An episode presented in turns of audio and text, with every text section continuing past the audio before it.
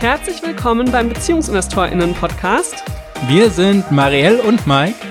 Und wir sprechen hier über Finanzen, Familie und Liebe. Schön, dass du heute wieder eingeschaltet hast.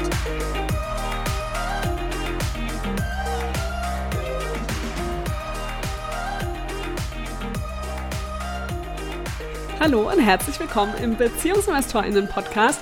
Heute mit unserem schon angekündigten Thema der Kindergrundsicherung. Denn wir haben ja im letzten Monat sehr, sehr viel darüber gehört, gelesen und so weiter. Aber niemand weiß so genau, was es damit überhaupt auf sich hat.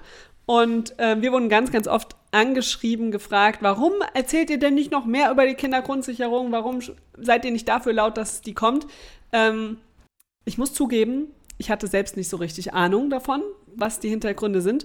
Und deshalb freue ich mich sehr auf diese Folge. Mike hat fleißig recherchiert und wird uns jetzt bestimmt erstmal erzählen, was denn die Hintergründe sind. Was hat es denn mit der Kindergrundsicherung auf sich? Na, also was es jetzt konkret mit der Kindergrundsicherung auf sich hat, da kommen wir später zu.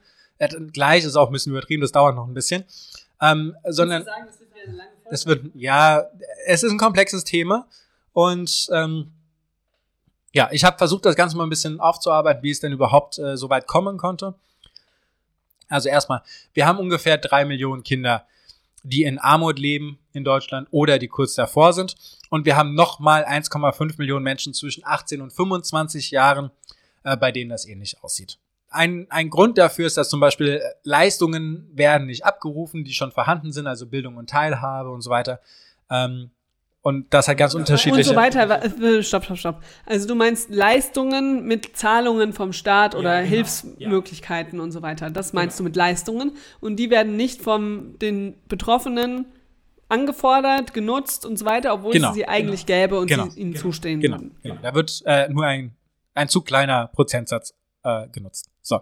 Und naja, es hat äh, zum Beispiel sehr viel mit äh, Stigmatisierung zu tun. Also das heißt, wenn ich die Sachen nutze, dann habe ich das Gefühl, ich kriege so einen Stempel drauf. Oder die Bürokratie ist einfach viel zu kompliziert, also es ist viel zu aufwendig, ich muss zu viel Papierkram ausfüllen, um überhaupt an die Leistung ranzukommen. Ge genau. Und die dritte Sache ist, man weiß es einfach gar nicht, dass es gibt. Also kannst du, kannst du alle äh, Sachen aufzählen? Nee, brauche ich gar nicht versuchen. Genau. Also, ne, es wird, äh, es ist äh, verschleiert und hat komplizierte Namen und so weiter und, und damit weiß man es auch gar nicht, dass es so stattgefunden hat. Ja, und wer ist da hauptsächlich von betroffen? Also es sind mal wieder die Alleinerziehenden ähm, hauptsächlich und es sind äh, Familien, die mehr als zwei Kinder haben und natürlich aus der Kombination heraus, du kannst es dir schon denken, sind mehr Frauen als Männer betroffen. Ne? Von Armut grundsätzlich genau. jetzt. Genau. So, na, und natürlich auch mit äh, Kindern. Genau, also es geht immer darum mit Menschen, die, äh, die Kinder haben und äh, da ist eben das Verhältnis. So. Weil die mit anderen Dingen beschäftigt sind, Betreuung und so weiter und nicht sich ums Geld verdienen kümmern können. Genau, genau. Also der Betreuungsauftrag liegt ja ähm, hauptsächlich bei den Familien und dann eben äh, vor allem bei den äh, Müttern. Und wir haben ja bei der Folge, wo es ums Elterngeld oder die Elterngeldkürzung schon äh, gelernt, dass ja, man sollte äh, füreinander finanziell da sein und sich gegenseitig absichern, aber passiert halt zu selten. Und wenn die Frauen sich dann eben um die Kinder oder die Mütter um die Kinder kümmern, dann haben sie äh, zu geringes Einkommen und landen damit und damit dann eben auch die Kinder, gerade wenn es um Scheidung und Trennung geht, eben in der Armut. Was ist denn überhaupt Armut? Also, weil ich glaube jetzt mal, wenn ich mit dir spreche, dass wir beide schon ein unterschiedliches Verständnis davon haben, wann wir uns als arm bezeichnen würden. Gibt es da eine feste Definition? Ja, also es gibt, äh, es gibt drei Definitionen sozusagen. Es gibt eine äh, absolute Armut, die ist irgendwie bei einem Dollar irgendwas pro Tag, die man zur Verfügung hat. Es gibt eine gefühlte Armut. Das kann auch jemand sein, der eigentlich reich ist, aber die Person kann sich auch als arm fühlen. Und äh, es gibt die relative Armut und die wird daran festgemacht, dass man weniger als 60 Prozent des mittleren gesellschaftlichen Einkommens hat.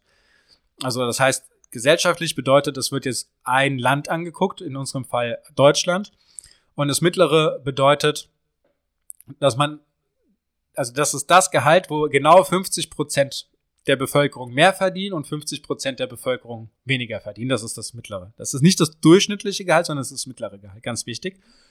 Und 60 Prozent darunter. Also wer 40, wer nur 40 Prozent dieses mittleren Gehalts zur Verfügung hat, der gilt äh, hierzulande als arm. Und jetzt muss man natürlich so ein bisschen verstehen, wie kommt es denn überhaupt dazu oder wie kam es denn überhaupt dazu? Und da gucken wir jetzt doch einmal äh, etwas in die Historie rein und ähm, werden da jetzt gleich entdecken, dass es einfach eine strukturelle Schlechterstellung von Familien gibt in unserem Land. Und das ist leider ein großes Problem, was wir jetzt dann zum Beispiel versuchen mit der Kindergrundsicherung ähm, abzudecken.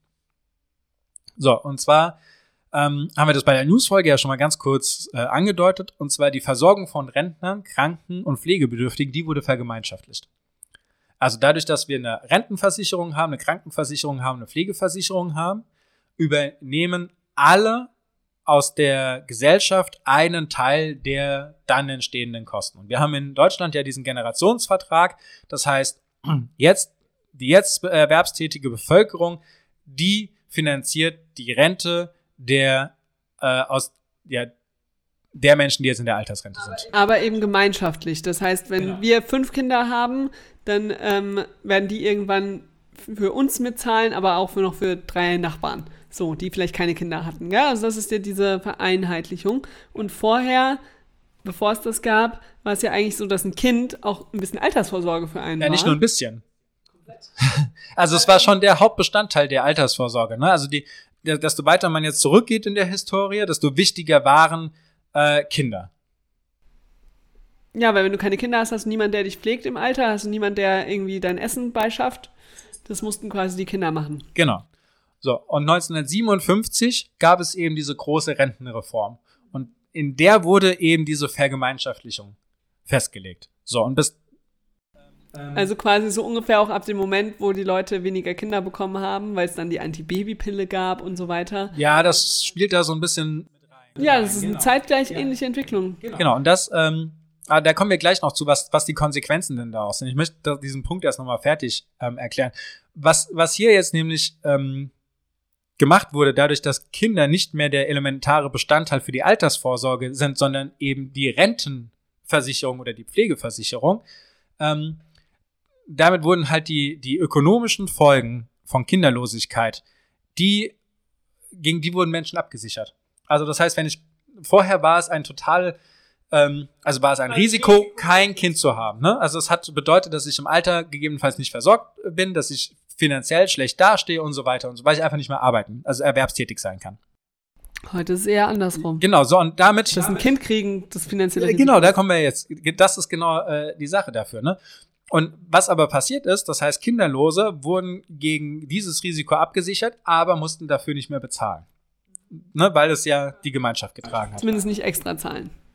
Genau, also bei der Pflegeversicherung haben wir ja äh, jetzt äh, in der Newsfolge schon gelernt, da gab es ja 2001 dieses Urteil, dass das rechtswidrig ist, verfassungswidrig ist. Da ist es ja so, dass ich als kinderlose Person einen höheren Satz bezahlen muss. Aktuell ähm, mindestens äh, oder aktuell die 0,6 Prozentpunkte mehr. So.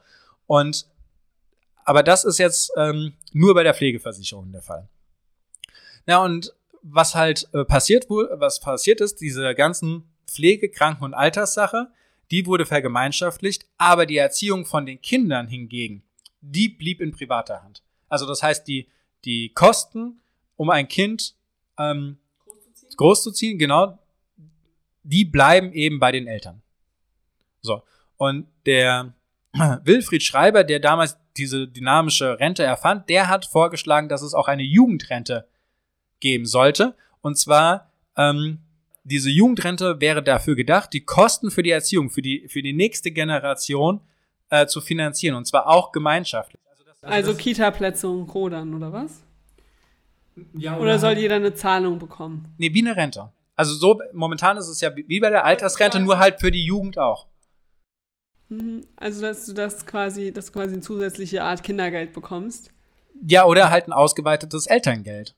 Also, ne, also jetzt ist es ja quasi so, wir haben, eine, wir haben eine Rentenversicherung, in die alle einzahlen, damit die Menschen, die nicht mehr erwerbstätig sind, in Altersrente sein können. Und die Idee damals war zu sagen, wir machen auch eine Art äh, Versicherung oder eine Art Produkt, in das alle einzahlen müssen, aber die Menschen, die Kinder bekommen, dann daraus eine Rente, eine Jugendrente bekommen. Ja, okay. Ja. Und das ähm, wurde aber nicht durchgeführt, sondern abgelehnt. Genau, das hat der äh, Herr Adenauer abgelehnt mit dem Satz, Kinder kriegen die Leute immer. Dann hat sich ja dann gezeigt, dass es nicht Genau, hat sich dann gezeigt. Zahlen werden wir gleich noch nennen. Ähm, aber was dadurch entstanden ist, dass Familien eine Doppelbelastung ausgesetzt wurden. Also das heißt, sie müssen einmal äh, sich um die Finanzierung von den Kindern kümmern, ähm, um die Gesellschaft überhaupt zu erhalten.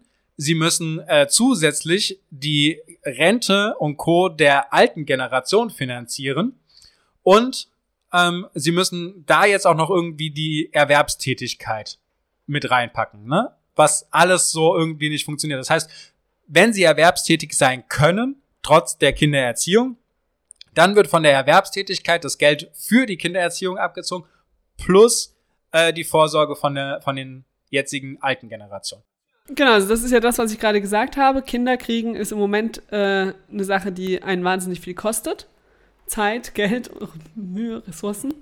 Und ähm, Kinder nicht haben, ist quasi finanziell besser. Rein finanziell genau. gesehen, weil das. Du, du, hast viel mehr Möglichkeiten. Du kannst auf Netzwerkveranstaltungen. Äh, du kannst viel mehr Geld verdienen und musst auch viel weniger Geld ausgeben. Naja, und du wirst bei Miete bevorzugt, äh, du hast, also du hast besseren Wohnraum für weniger Geld zur Verfügung und so weiter und so fort. Ne? Also du hast einen riesen, riesen, riesengroßen Vorteil in unserer Gesellschaft, wenn du aktuell kinderlos bist. Und das drückt sich auch in der Geburtenrate in Deutschland aus. Und zwar vor, vor dieser äh, Reform und vor der Anti-Babypille, äh, was ich übrigens ein schreckliches Wort finde, ähm, so wird sie aber bezeichnet. Ja, ja, aber davor war es so, dass ähm, pro Frau 2,53 Kinder geboren wurden. Dann gibt es so eine, so eine bisschen eine, eine Anpassungszeit, sage ich mal. Also es hat bis so in der Mitte der 60er Jahre gedauert und dann geht es rapide herunter. Und kurz äh, vor der Elterngeldeinführung im Jahr 2007 waren wir bei 1,33 Kinder angefangen. Also es hat sich fast halbiert durch und ein maßgeblicher Teil ist eben diese Reform der äh, Renten-, Kranken- und Pflegeversicherung. Ja, so. gut. Und dann wurde das Elterngeld eingeführt und dann ist die aber schon wieder ein bisschen angestiegen, die Geburtenrate. Auf 1,55 Kinder pro Frau, genau, dann ist es wieder hochgegangen. Und jetzt mit den äh, Krisen. Corona und Co. Genau, es genau, ist auch wieder etwas äh, rückläufig gewesen, wenn auch nicht ähm, so gravierend. Und deswegen ist natürlich auch der Aufschrei jetzt bei der Elterngeldkürzung so groß, weil eigentlich, ne, damit wir ähm, gesellschaftserhaltend sind, müssten wir so bei 2,1 Kindern pro Frau ungefähr sein. Und davon sind wir natürlich weit weg. Das heißt, wir sind eine mehr oder minder stark schrumpfende Gesellschaft. Ja, ähm, ja und dafür müsste jetzt eigentlich wesentlich mehr getan werden. Und was das aber bedingt, dieses ganze Konstrukt bedingt natürlich, dass wir wesentlich mehr Familien und damit vor allen Dingen wesentlich mehr Kinder in Armut haben. Genau, weil die, die, weil, weil die diejenigen sind, für die das Leben einfach super teuer ist und sie weniger verdienen können. Genau. Genau. Sie, genau, sie können weniger einnehmen, sie können weniger zur Seite legen, sie können weniger fürs Alter vorsorgen, sie müssen aber das, die Rente der anderen mitfinanzieren und so weiter und so fort. Das heißt, da ist eine außerordentliche Belastung auf Familien gesetzt und äh, das führt dann eben unter anderem zu dieser hohen ähm, Armutsrate in Deutschland, weil drei Millionen Kinder, das ist das sind äh, über 20 Prozent. Ne? Also jedes fünfte Kind in Deutschland lebt in Armut. Und das ist eine, für ein so wohlhabendes Land wie unseres, ist das ein totales Armutszeugnis. So, und jetzt nochmal zu dieser Pflegeversicherung zurück. Ähm, 2001 entschied eben das Bundesverfassungsgericht, dass das nicht rechtens ist, sondern dass da eine Differenzierung gemacht werden musste. Und 2015, ach so, und das galt dann eigentlich auch für die Renten- und Krankenversicherung. Das war ja deine Frage bei der Newsfolge. Genau, also es wurde nur für die Pflegeversicherung umgesetzt und nicht für die anderen beiden. Genau, aber da wäre die Empfehlung quasi mit gewesen. Und 2015 hatte eine Familie geklagt und das Bundessozialamt hat das Ganze abgelehnt. Das ist meines Wissens nach dem, was ich jetzt recherchiert habe, aber noch nicht durch. Also das heißt, es kann durchaus noch mal dieser Fall vor dem Verfassungsgericht äh, landen, wo es dann da auch rumgehen würde, dass die Regierung dazu aufgefordert wird oder es umsetzen muss, dass diese Differenzierung zwischen kinderlos und Eltern äh, nicht nur bei der Pflegeversicherung, sondern eben auch bei der Kranken- und ähm, Rentenversicherung stattfinden würde. Na, da bin ich ja mal gespannt, ob das noch kommt. Dann lass uns jetzt noch mal einen ganz anderen Aspekt angucken. Und zwar, wenn man jetzt da dazugehört, wenn da jetzt Menschen ähm, per Definition in der Armut sind, vermutlich Familien. Ähm, was bedeutet das? Also was man sehen kann, ist, wenn man sich Menschen anguckt, die in diesem SGB II Bezug sind, also die Sozialleistungen beziehen. Und dann ist es zum Beispiel so, dass Kinder keinen Rückzugsort zum Lernen haben. Also die Wohnungen sind kleiner, es gibt ähm, keinen Raum, wo es ruhig und still ist, wo sie sich konzentrieren können. Und das ist bei armutsbetroffenen Familien eben 13 Prozent der Fälle und bei allen anderen Familien nur 0,7 Prozent der Fälle. Also das ist ein erheblicher Faktor. Das heißt, da sind wir beim Thema Chancengerechtigkeit, genau. gell? Das ist für ähm, Kinder aus armen Familien einfach viel, viel schwerer ist, gute Leistungen zum Beispiel in der Schule zu bringen, weil sie eben nicht einen Rückzugsort zum Lernen genau, haben. Genau. Dann äh, aber auch eingeschränkte digitale Teilhabe. Also ne, 24 Prozent ähm, von Armut betroffen haben gar keinen Zugang zum Internet oder nur einen sehr begrenzten Zugang. Und das trifft bei den anderen eben nur auf 2,2 Prozent zu. Also da haben wir auch einen Faktor 12 hier fast drin. Weniger mobil. 50 Prozent haben überhaupt gar kein Auto. Also das heißt, ich kann Freundinnen, Freundinnen nicht besuchen gehen, ich kann äh, auf bestimmte Fahrten nicht mitkommen und so weiter, weil ich einfach, ja, den Weg nicht zurücklegen kann.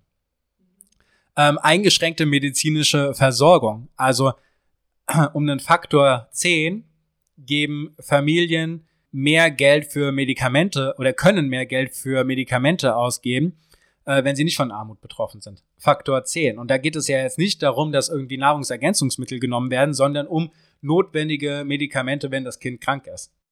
Dass man dann sagt, man wartet lieber erstmal ab und kauft es später, wenn überhaupt. Genau, also wenn die Krankenkasse es nicht übernimmt und so weiter, sondern man muss in die Apotheke und muss das Geld bezahlen, ne? So, Faktor 10, das ist unfassbar. Genau. Dann seltener Mitglied im Verein oder Hobbys, da ist es Faktor 4, was äh, Familien, die nicht von Armut betroffen sind, für ihr Kind ausgeben können oder ausgeben. Und die nächste Sache ist eine, die mich schockiert hat. 68 zu 12 Prozent haben nicht die Möglichkeit, nicht mal eine Woche Urlaub im Jahr äh, zu haben oder wegzufahren. Und 68 Prozent ist auch einfach, ich meine, das sind zwei Drittel der äh, hier betroffenen Kinder. Das, um das mal in Zahlen zu haben, das sind zwei Millionen Kinder, die im Jahr nicht einmal für eine Woche in den Urlaub fahren können. Und dann fehlt es, ne? wenn ich nicht in den Urlaub fahren kann, dann sehe ich keine anderen Sachen, dann fehlt mir kulturelle Bildung und so weiter und so fort. Ja, und auch die Erfahrung, einfach mal weg zu sein, ne? Also mal rauszukommen aus dem eigenen Setting. Genau. Dann Finanzen, auch äh, total wichtige Sache. Äh, Faktor 20, also 20 Prozent kriegen weniger oder kein Taschengeld. Bei den anderen Familien ist es nur ein Prozent. Ja, und das merkt man dann halt auch langfristig, gell? Weil dann lernen die wiederum den Umgang mit Geld nicht, sind sowieso schon in einem prekären finanziellen Lage in ihrer Familie. Aber wenn sie dann erwachsen werden, ist dann halt auch kein Wunder, dass die dann auch wieder bei diesen, ähm, in dem Zeitraum 18- bis 25-Jährigen, hast du ja vorhin gesagt, ja. ähm, dass sie da dann einfach hängen bleiben. Weil über Taschengeld lernst du ja so wahnsinnig viel. Genau. Ähm, und auch generell, wenn irgendwie über Geld gesprochen wird und es ein finanzielle Bildung ein Thema ist und so weiter. Ja. So, und dann gibt es aber auch noch so andere Sachen, zum Beispiel, dass seltener Freundinnen eingeladen werden, weil auch wieder der Rückzugsort fehlt. Ne? Dadurch, dass ich kein Kinderzimmer für mich habe, ähm, wo ich spielen kann und so weiter, werden ähm, Freundschaften können nicht so gut gepflegt werden. Man wird mehr ausgegrenzt, erfährt mehr Gewalt, äh, Geburtstagseinladungen werden abgesagt, hatten wir heute in einem Interview erst, was wir gegeben haben, ähm, weil kein Geld für äh, ein Geschenk äh, vorhanden ist. Und da ist, äh, haben wir heute Mittag schon gesagt, und da ist der Aufruf tatsächlich an alle Familien, die einladen, auf die Einladung draufzuschreiben, dass Geschenke nicht ähm, notwendig oder erwünscht sind, sondern dass es nur darum geht, dass man eben ähm, kommt und zusammen den Geburtstag feiert. Das äh, würde dem Ganzen auch schon helfen. Ja, und auch so Anträge für Trainingslager und Klassenfahrten und so weiter ähm, stigmatisieren einfach. Ja, und ich meine, da gibt es ja eben Zuschüsse, die man dann über Anträge bekommt, aber es ist einfach super unangenehm, gell, das sowas zu machen dann. Ja. Weswegen es dann wieder viele Familien wahrscheinlich sagen, ich mach's gar nicht. Genau, und man muss es auch erstmal wissen. Also ich meine, da muss auch die Schule dann oder der Trainer, äh, Trainerin dann hinterher sein und sagen, hier, es gibt das und das und das und ich informiere dich darüber. Und wenn ich das nicht mache, dann, dann weiß man das auch gar nicht. So, ne? Also dann kommen die ganzen Sachen wieder Okay, jetzt wollten wir aber ja heute über die Kindergrundsicherung reden. Das heißt, wir haben jetzt das Problem mal wirklich ähm, in der Tiefe, glaube ich, durchgegangen. Aber jetzt ist ja die Frage, was könnten denn Lösungen sein? Was kann man denn jetzt tun für diese Familien, für die Kinder? Oder was wird auch schon getan? Also im Moment, wir haben jetzt gerade schon gelernt, bei der Pflegeversicherung wird schon mal ein bisschen berücksichtigt, aber bei den anderen noch nicht. Ja, also das wäre eine Möglichkeit, äh, das Ganze so zu machen. Aber natürlich ähm, gibt es auf der anderen Seite ja dann noch andere äh, Ideen, da einzugreifen. Ja, also äh, es muss ja nicht immer eine Geldzahlung sein, gell? Was man ja auch ähm, tun kann, ist tatsächlich mal an der Kita-Betreuung oder Kostet auch, auch Geld. Nein, aber jetzt nicht eine direkte Zahlung an die Familien zu machen oder da irgendwie zu sagen, die haben mehr Geld in der Tasche, sondern zu sagen, die Rahmenbedingungen für Familien sind allgemein besser, wovon dann ja auch die Kinder aus ärmeren Familien profitieren, zum Beispiel Kita. Wenn wirklich alle Kinder einen Kita-Platz bekommen, dann haben sie schon mal andere Startvoraussetzungen. Im Moment ist es ja so, dass so wenig Kita-Plätze gibt, dass, also ich weiß zum Beispiel bei uns in der Stadt, wenn die Eltern nicht arbeiten, dann ähm, hat das Kind gar keine Chance auf einen Kita-Platz. Ich habe gerade erst wieder auf dem Spielplatz mit einer Mutter geredet, die gesagt hat, sie äh, ist alleinerziehend, sie hat ähm, keinen Kita-Platz bekommen, bis das Kind jetzt fast fünf war und da musste sie mit dem Jugendamt kämpfen und so weiter, damit sie diesen Platz bekommen hat. Weil, und sie hat gesagt, sie hat zwei Jobangebote abgelehnt, weil sie keinen Betreuungsplatz für ihr Kind hatte. Genau. Und man bekommt keinen Arbeitsplatz, weil man keinen Kita-Platz hat. Man bekommt keinen Kita-Platz, weil man keinen Arbeitsplatz hat. Und dann ist man in so einer Rolle gefangen, aus der man nicht Genau, und ich meine, ich verstehe auch die Kitas, dass die natürlich total übervoll sind und belastet. Und dass die dann halt sagen, okay, wir nehmen diejenigen zuerst, die einen offensichtlichen Betreuungsplatz sofort brauchen, zeitlich ähm, aber wenn da einfach mehr reingesteckt wird vom Staat, dass diese Kita-Betreuung für alle wirklich zugänglich ist, dass die, der Rechtsanspruch auf eine Kita-Betreuung, dass das wirklich möglich und umsetzbar ist, dann ähm, wäre da sicherlich vielen Familien geholfen von tatsächlich allen Schichten, aber vor allem auch den Kindern aus ähm, ja, ärmeren Verhältnissen, weil die dann da einfach ein Umfeld haben, wo sie Dinge lernen können, wo Teilhabe dabei ist und wo sie vielleicht auch ein gutes Essen mittags bekommen. Ja? Ähm, und damit werden die Eltern ja dann auch wieder direkt entlastet, dass sie dann zum einen mehr Zeit haben, um tatsächlich vielleicht arbeiten zu gehen, aber auch einfach wissen, ihre Kinder sind gut versorgt und sie müssen sich jetzt nicht irgendwie die Gedanken machen, kriege ich heute ein warmes Essen auf den Tisch oder nicht. Ich weiß, dass mein Kind wenigstens einmal am Tag was Warmes isst. Genau. So. genau. Und da gibt es ja dann zumindest schon diese ganze äh, Bildung und Teilhabe-Sache, dass ich wenn äh, ich Kita-Gebühren auch nicht zahlen muss, wenn es nicht zu meinem Einkommen passt.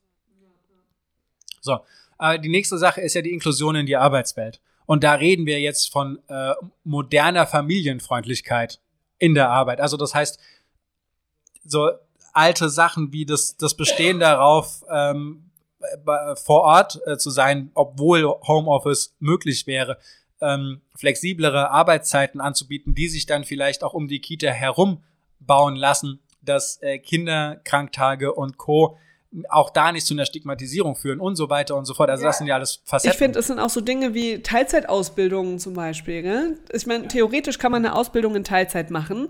Ich weiß aber, dass es total schwer ist und die wenigsten Unternehmen das tatsächlich anbieten, ähm, dass man das bei ihnen macht oder dass man es auch nicht aktiv anspricht. Gell? Aber dass man vielleicht sagen kann, okay, es gibt so viele Ausbildungsplätze, die nicht belegt sind ähm, das hört man ja auch immer wieder in den Nachrichten, wenn man da viel mehr diese Teilzeitausbildung noch fördern würde, dann könnte man sicherlich viele, gerade junge Eltern, die ähm, einfach, ja, in der Armutsfalle irgendwie schon gefangen sind, könnte man da sicherlich auch noch akquirieren, könnte sagen, okay, du kannst hier auch eine Ausbildung machen, wenn du nur jeden Tag bis 13 Uhr kannst, weil du dann dein Kind betreuen musst.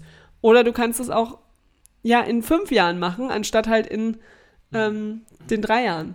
Also da einfach mehr Zeit zu geben, um da auch die Eltern wieder in Arbeit zu bringen und damit auch aus der Armut rauszuholen, ne? Und also nicht und das, und das Einkommen aber auch entsprechend anzupassen. Also das, das, äh, wenn ich dann sowas habe, dann darf das Einkommen jetzt zum Beispiel aber auch nicht auf Sozialleistung angerechnet werden. Oder nur ja, zu genau, sondern dass man da ne? dann sagen kann, okay, du kriegst deine, dein Wohngeld und so weiter weiter, aber du machst eben die Ausbildung parallel. Genau. Und kriegst da nochmal eine, nur eine halbe Vergütung. Dann halt. Aber halt auch angemessen vergütet, ne? Und nicht unter Mindestlohn und solchen Quatsch. Ähm, genau. Und äh, dann halt auch die Abschaffung von tradierten Rollenbildern. Also nicht zu sagen, äh, du bleibst zu Hause, du gehst arbeiten äh, und das Ganze auch noch äh, zu fördern aus allen möglichen Richtungen heraus, sondern auch da äh, zu sagen, wir denken das Ganze, wir denken das Ganze neu. Und wenn wir uns jetzt die Lösung schon mal angucken, dann haben wir auf der einen Seite, okay, wir Wir äh, gehen mal das steuerliche Versicherungsthema an. Wir ähm, haben auf der anderen Seite die, die Rahmenbedingungen für die Eltern zu verbessern. Und die dritte Komponente wäre jetzt eben zu sagen, okay, ähm, wir bauen eine finanzielle Unterstützung für die Kinder ein und da sind wir jetzt eben bei der Kindergrundsicherung. Ja, und die Kindergrundsicherung hat erstmal, ist keine zusätzliche Zahlung, gell? Sondern es geht darum, im ersten Schritt, dass all die bisherigen Zahlungen, von denen wir vorhin ja schon gesprochen haben, dass es sie schon gibt. Die du nicht wusstest, die kannst du jetzt ablesen. Kindergeld, Kinderzuschlag, Bildungs- und Teilhabepaket, Kinderfreibeträge, Kinderregelsätze. Die Sachen all diese Sachen sollen zusammengefasst werden zu einer Zahlung, beziehungsweise einem Antrag, den man einmal stellt? Nein, nein, nein, nein, nein. Eine Zahlung, genau. Und das ist, also ist dann aufgeteilt in einen Garantiebetrag, den alle Kinder Das wäre dann quasi im Moment Kindergeld. Genau. Das, bekommen wir das wäre das wär aufgestockt auf 290 Euro, also 250 Euro ist ja aktuell das Kindergeld. Dieser Garantiebetrag, der wäre auf 290 Euro aufgestockt. Und dann gibt es einen Garantie-Plus-Betrag. Genau, und der ist dann ab, einkommensabhängig und altersabhängig des Kindes. Okay. Und ähm, wie das, die Idee ist dann quasi, dass aufgrund von den Steuerdaten, man gibt ja eine Steuererklärung ab, quasi ein Check erfolgt, wie viel kriegt wer. Und dann genau, bekommt genau. man das automatisch. Mit dem Kindergeld geht ja quasi das Abgeburt los und so soll das auch mit, dem, mit der Kindergrundsicherung sein und äh, dann eben ja bürokratiearm über die Steuererklärung und dann äh, dieser Garantie Plus Betrag, der ich habe auch gelesen, es soll da auch irgendwie der Staat sich bei den Familien melden. Ja. Also sagen, okay, ich sehe, ihr habt unter dem X-Betrag X verdient. Genau. Das heißt, hallo, setzt doch bitte euer Kreuzchen, dann bekommt genau, aktive Zugang auf die Familien, damit eben diese, diese Hürde abgebaut wird, die, die, also Bürokratie äh, Stigmatisierung und Unwissen, das würde dadurch natürlich komplett äh, abgebaut werden, weil ich muss nicht mehr irgendwo hingehen und, und irgendeine Formulare ausfüllen, sondern ich mache in meiner Steuererklärung irgendwie ein Kreuzchen oder werde direkt angesprochen und dann ist das.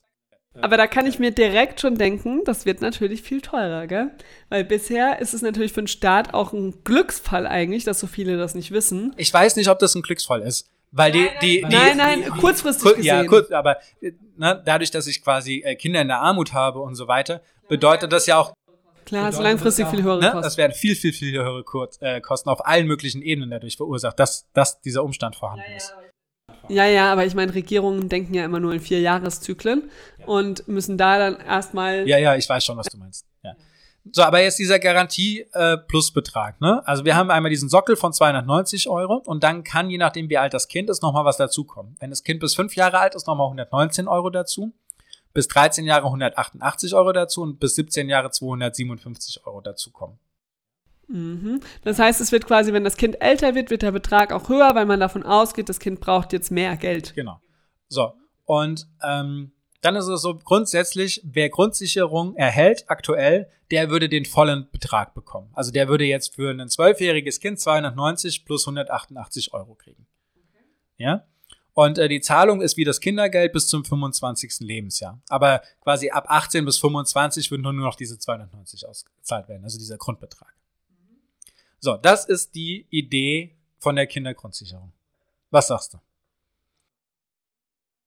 Klingt jetzt erstmal ganz gut. Ich kann mir es noch nicht vorstellen, wie das in der Umsetzung funktionieren soll, weil ich frage mich gerade, wenn man da die Steuerdaten, wenn das, das ist ja immer eine Rückwärtsbetrachtung. Und jetzt stell dir mal vor, jemand fängt dann an zu arbeiten, doch irgendwie, und verdient dann doch einigermaßen und ist eigentlich nicht mehr berechtigt, das zu bekommen, den Zusatzbeitrag.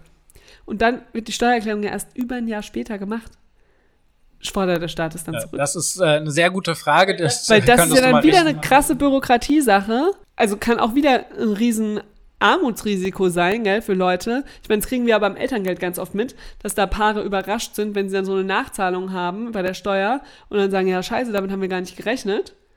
Ähm, das wäre da natürlich auch ein Riesenthema, gell? Genau, also grundsätzlich die praktische Umsetzung ist äh, für mich noch ein ganz großes Fragezeichen, auch wie das mit der, also nicht jeder macht ja eine Steuererklärung, nicht jeder muss ja eine Steuererklärung machen.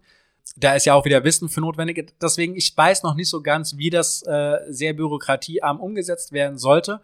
Ähm, wenn man es aber schafft, es äh, so einfach wie das Kindergeld zu organisieren, dann äh, fände ich das eine riesengroße Erleichterung. Also gerade weil die Sachen zusammengefasst werden, ich nicht hunderttausende Dinge mir überlegen und reinarbeiten muss, sondern ich habe dieses eine Instrument, darüber muss ich informieren, ähm, das müssen die Eltern erfahren und dann, also in diesem ähm, Prospekt äh, der Grünen gibt es auch Beispielrechnungen und so weiter in verschiedenen Szenarien.